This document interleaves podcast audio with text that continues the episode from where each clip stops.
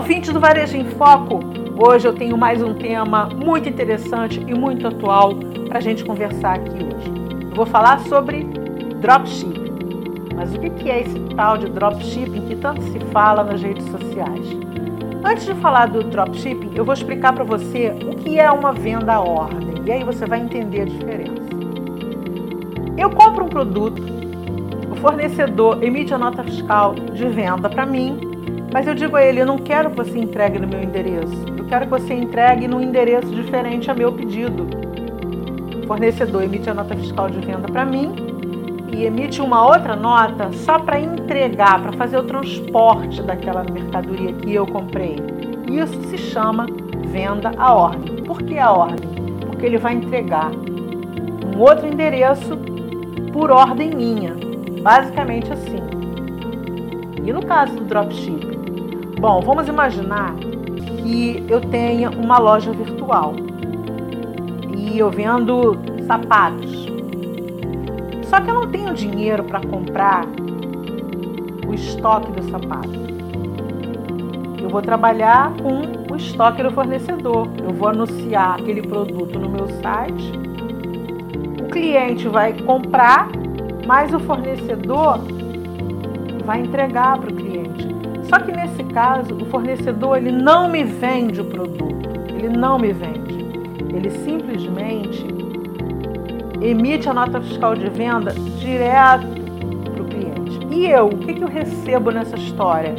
Eu recebo uma comissão por ter prestado um serviço àquela empresa que produz ou revende os sapatos.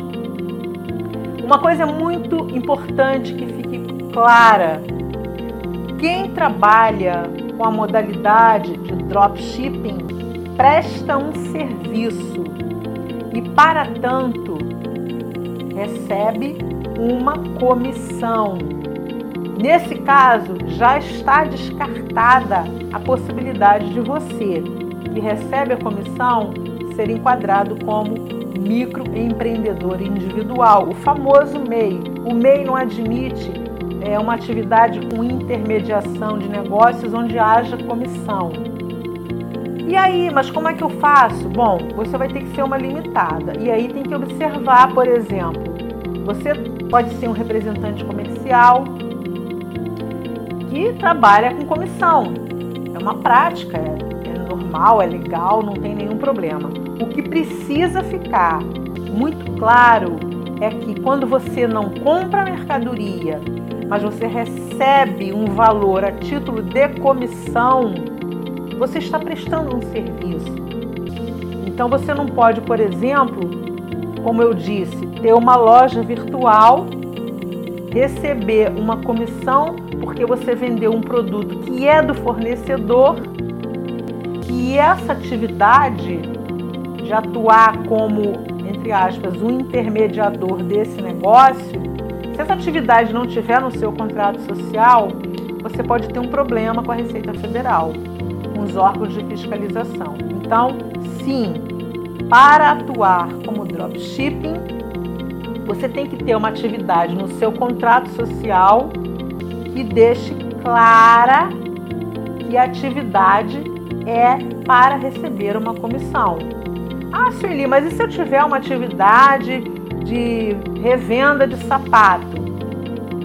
Aí você pode ficar pensando: ah, mas eu não posso atuar com dropshipping? Não, não porque aquela sua atividade está lá no contrato e é reconhecida pela Receita Federal, pelo Estado, ela envolve a aquisição de estoque. Comprei o estoque, vendi. Eu vejo muita gente nas redes sociais dizendo assim: olha, dropshipping. Geralmente é quando alguém é alguém que produz. Ah, vamos trabalhar com dropshipping. E aí a pessoa diz: olha, você anuncia o produto, o estoque está comigo, mas você compra de mim. Isso não é dropshipping. Decididamente isso não é. Isso é venda à ordem. A partir do momento que eu compro o estoque e o fornecedor entrega para um terceiro, que é o meu cliente, isso é venda à ordem. A partir do momento que eu anuncio o estoque do fornecedor, ele não me vende esse estoque. Quem comprou não é meu cliente, é cliente dele. Só que eu estou intermediando, estou facilitando, eu estou aproximando esse fornecedor de um cliente. Então eu estou fazendo esse papel de uh, facilitar uma venda e o meu trabalho ele vai ser pago com uma comissão. Isso sim é dropship. Então vamos prestar atenção, porque mesmo que você é, seja um lojista e que o fornecedor diga vamos fazer dropshipping, mas na verdade você está comprando, tem que tomar um pouquinho de cuidado com a emissão das notas. Que tipo de nota vai para o cliente, que tipo de nota vem para você, para que a, a fiscalização ela não identifique o erro e quando ela identifica, ela autua por documento. E aí é uma fortuna que quebra o caixa de qualquer empresa. Tá ok? Essa dica foi útil? Bom, muito legal.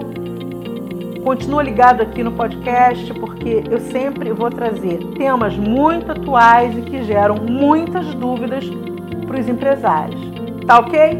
Eu te aguardo. Até lá!